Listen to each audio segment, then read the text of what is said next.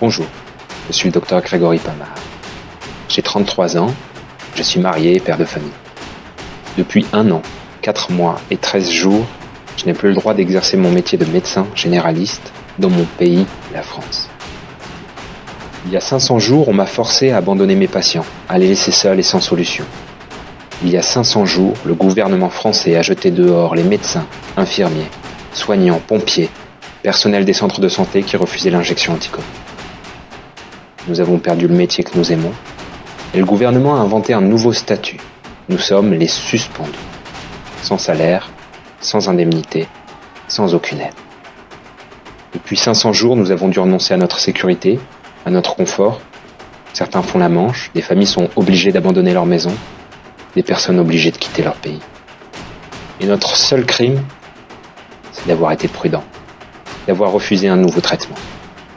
Nous avons refusé que quelqu'un, et même notre gouvernement, puisse disposer de notre corps. Nous avons refusé que la médecine demain puisse commettre le crime de forcer les personnes. Pendant des mois, des centaines de milliers de manifestants se sont levés. Ils ont été ignorés, raillés par les médias, discrédités dans l'opinion publique. Cet été, la France était en proie aux incendies. On a appelé l'aide des pompiers dans toute l'Europe, mais 5000 pompiers suspendus restaient chez eux, sans pouvoir aider. Beaucoup de malades n'ont plus de médecin traitant, et en désespoir, ils renoncent à se faire soigner, ou alors ils se rendent au service des urgences. Et les médecins ne peuvent toujours pas soigner. De leur côté, les services d'urgence ferment, les uns après les autres, et ceux qui restent ouverts ont un temps d'attente tellement long qu'il y a des patients qui meurent sur des brancards avant d'avoir été examinés mais les non-vaccinés ne peuvent toujours pas retourner à leur poste. Ça, c'est la réalité en France, dans ce pays qui se vantait d'avoir le meilleur système de santé au monde. Aujourd'hui, le monde entier admet que la vaccination n'empêche pas de transmettre les virus, l'argument scientifique ne tient plus, et tous les pays au monde ont supprimé l'obligation. Mais non, pas tous. La France est le dernier pays qui conserve cette obligation vaccinale pour les métiers de la santé. Et cette exception française, nous la devons au président Macron qui a annoncé, et là ce sont ses mots, les non-vaccinés, j'ai très envie de les emmerder. Et donc, on va continuer à le faire jusqu'au bout. C'est ça la stratégie. Il en fait une affaire personnelle et se met au service de l'industrie pharmaceutique contre son propre peuple. Le gouvernement ferme les yeux sur cette situation, et pire même puisque récemment le gouvernement a fait de l'obstruction pour empêcher le Parlement d'abroger cette loi injuste. 500 jours déjà. 500 jours.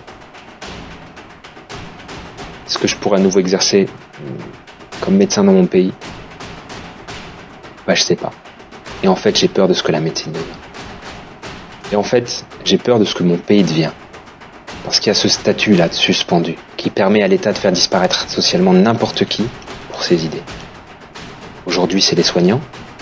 Demain, les professeurs récalcitrants, les policiers, les juges Alors c'est pour cette raison que je m'adresse à vous. Le gouvernement verrouille notre capacité d'action. Et si nous voulons que la cause soit entendue, on doit dépasser les frontières de notre pays. On doit informer et soulever massivement l'opinion publique internationale. Le monde doit dire à Emmanuel Macron et son gouvernement, vous ne pouvez pas piétiner la démocratie. Ceux qui donnent leur vie pour prendre soin des autres méritent mieux que cela. La santé, la liberté des Français méritent mieux que cela. La France ne peut pas devenir un État totalitaire le pays des droits de l'homme mérite mieux que ça. Ceci est un appel à l'aide. Nous avons besoin que l'opinion publique internationale comprenne et sache ce qui se passe en France, l'état de notre santé, l'état de notre politique. Ceci est un SOS. Je vous demande de diffuser cet appel à travers le monde, de le diffuser dans votre langue, de relayer à vos amis, à votre famille, à votre connaissance, à votre réseau, dans vos réseaux sociaux, de relayer auprès de vos médias, nous avons besoin que l'opinion publique s'indigne à nos côtés. La France a la prétention d'avoir guidé le monde, et aujourd'hui c'est au monde de soutenir la France.